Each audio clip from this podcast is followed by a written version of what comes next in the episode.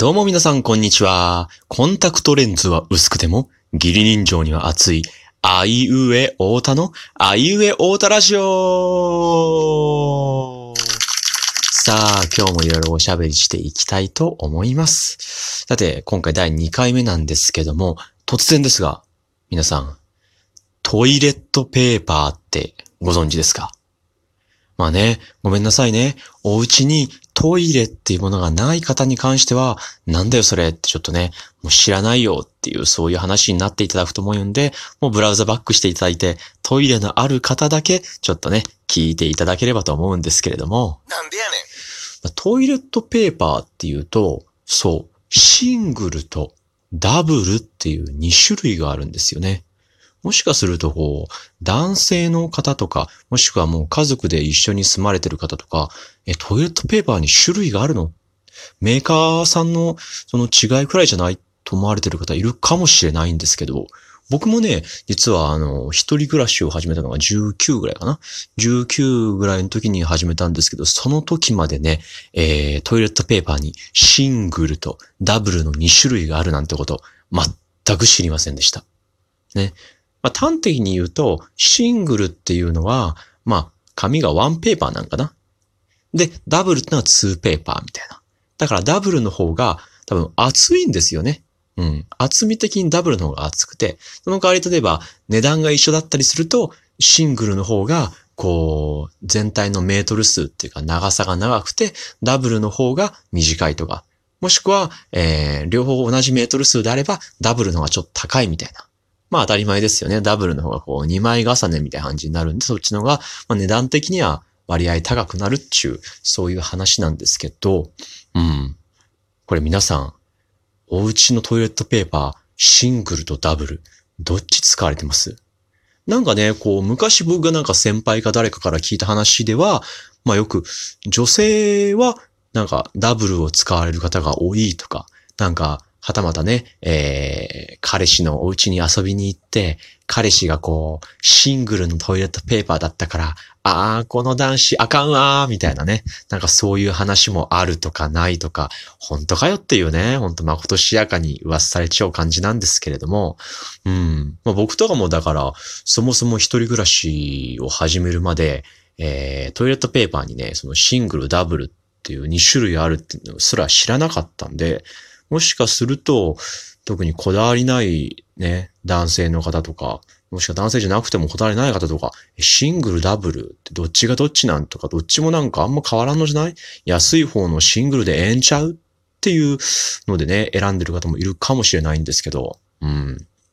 どうなんだろう？なんかこういうさ、なんかトイレットペーパー、シングルとダブルどっち使ってるとか、純粋なね、純粋な疑問として、えー、どっちの方がいいんだろう使い勝手いいんだろうそれ人によって、まあ、まちまちと思うんですけど、シャンプーとかと一緒ですよね。だからその、シャンプー、自分、何使ったらいいだろうみたいな、もう髪に合うのを使えばいいんですけど、いいシャンプーが見つからないって時に、なんかこうね、えー、そういうヘアケアとかに関してとかさ、なんか女性の方がすごいきめ細やかにその辺までね、細かく気を使ってる感じがあるから、なんか同じね、男性の友達でもちろんおしゃれな方がいればその方に聞けばいいと思うんですけど、なんか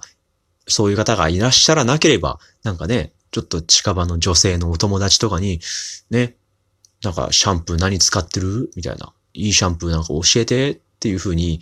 聞きたくなっちゃいません？僕なっちゃうんですけど、っていう流れで、トイレットペーパーもシングル、ダブル、どっちがいいんだろうって、まあ、未だに僕もなんかね、えー、答えが出てなくて、まあ、一応僕も、えー、まあ、安い方がいいかなと思って、シングルの方買っちゃってはいるんですけど、ね、シングル、ダブル、どっちがいいんでしょう？まあ、逆にあれか、なんかこう、女性に、トイレットペーパーっていうちょっとね、あの、お手洗いに関するワードを出して、なんかシングル、ダブルどっち使ってるなんて言ったら、これはもう、トイレットペーパーハラスメントみたいになっちゃうんかな。トレパラみたいな。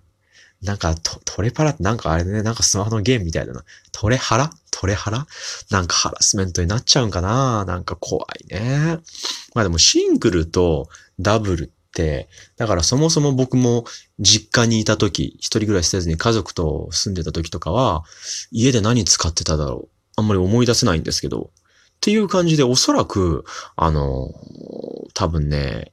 お家のパパやママ、もしくはじいちゃんばあちゃんが買ってくるトイレットペーパーの種類によって、多分ね、そのお家のトイレットペーパーって決まってると思うんですよ。もうね、ほんとあれよ。もうめちゃくちゃアバウトに、アバウトにもうなんか、おおよそで語ると、お袋の味に近いというか、卵焼きよね。いや卵焼きがなんか、しょっぱい家庭のお家もあれば、甘い卵焼きのお家もあって、なんか甘い卵焼きのお家だから、なんかそれで食べて育ってきたから、こう、自分はやっぱり卵焼きったら甘い方かな、みたいに思うと同時に、同じようにね、こう、トイレットペーパーも、自分ちはシングルだったんでシングルっすね。いや、ダブルで育ってきたから、私はダブルよ、みたいな。なんかそういう、ね、トイレットペーパーイコール、えー、お袋の味みたいな。なんか、何を言ってんだろうね、僕は。よくわかんないこと言ってるけど、トイレットペーパーイコール、お袋の味。みたいな感じで、えー、トイレットペーパー談義。この後もいろいろと話進めていきたいと思います。そのままどうぞお聞きください。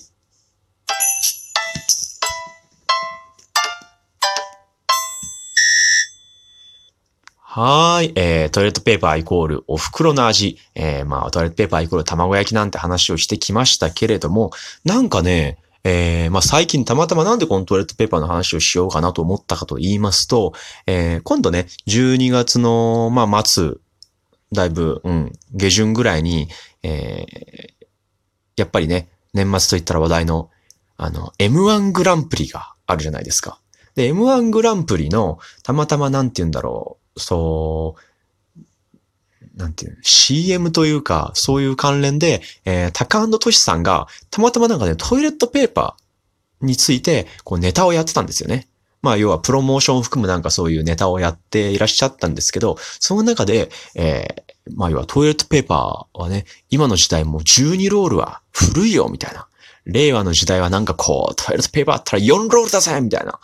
あれ、どういうからくりなんでしょうね。なんかあんまり従来のトイレットペーパーと比べてそこまでなんて言うんだろう。厚みがないというか、要は12ロールのその厚みメートル分を4ロールにギュッとまとめただと、要は4ロール版の方が絶対にトイレットペーパー太くなるはずですけど、それがなくて、なんか同じぐらいのこう太さでも関わらず、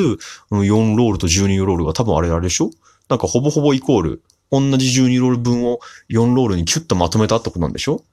あれ、どういうからくりなんでしょうね。あと、トイレットペーパーっていうと、こう、芯のあるタイプと芯のないタイプとかあるじゃないですか。まあ僕、あの、今家で使ってるのは芯のあるタイプのトイレットペーパーなんですけど、ね。だから、あの芯のないタイプって再生紙とか多いんかな？あれ、どういう風に巻いてんだろうね。そもそもトイレットペーパーってどうやって巻いてるんでしょうね、あれ。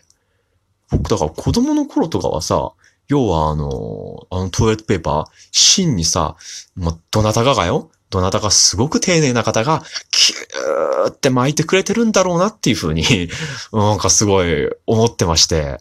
だから、要は、なんだろう、ホテルのベッドメイキングとかと一緒で、ホテルのベッドとかめっちゃピシーっと綺麗に、こう、整えられているじゃないですか。だからあれと同じように、あ、トイレットペーパーをピシーっと、あ、綺麗に、ま、丸めてるというか、こうね、やられてる方がいらっしゃるんだな、12ロール分も、みたいな。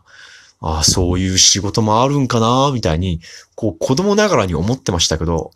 ね、実際トイレットペーパーあったらどうやって巻いてんでしょうね。そして、芯のないタイプのトイレットペーパーはいかにして巻いてるのか。ね。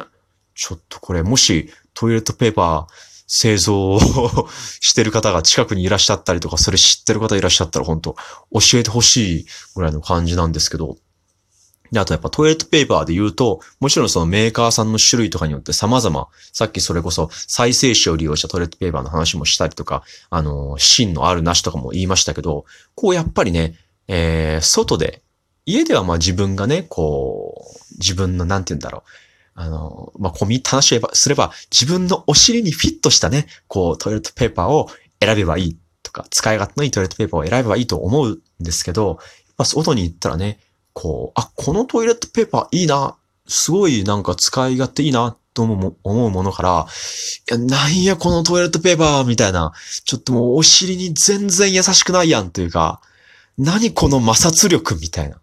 お尻との摩擦力高お尻との摩擦力高みたいな2回言っちゃいましたけど。ね。トイレ、このトイレットペーパー、お尻との摩擦力高みたいな。僕はもうなんかね、ふんわりとした、えー、お尻に優しいトイレットペーパーが、I like なんですけども。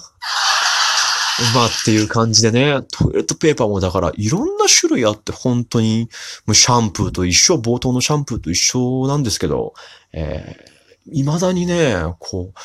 このトイレットペーパーがいいぜっていうのはまた出会えてないというか、やっぱトイレットペーパーって12ロールもあるから、こう、調整しづらいというかね、使って、ああ、あかんやったこのトイレットペーパーちょっと変えたいなと思っても、ね、まだあと使い出したら、要は12ロールもしくは11ロール分もあるわけだから、あーと思って、ちょっと合わんやったなって思って、その、なんだろう、次買い替えるまでの間、特に一人暮らしだと、次買い替えるまでの間に、もう結構、なんて言うんだろう、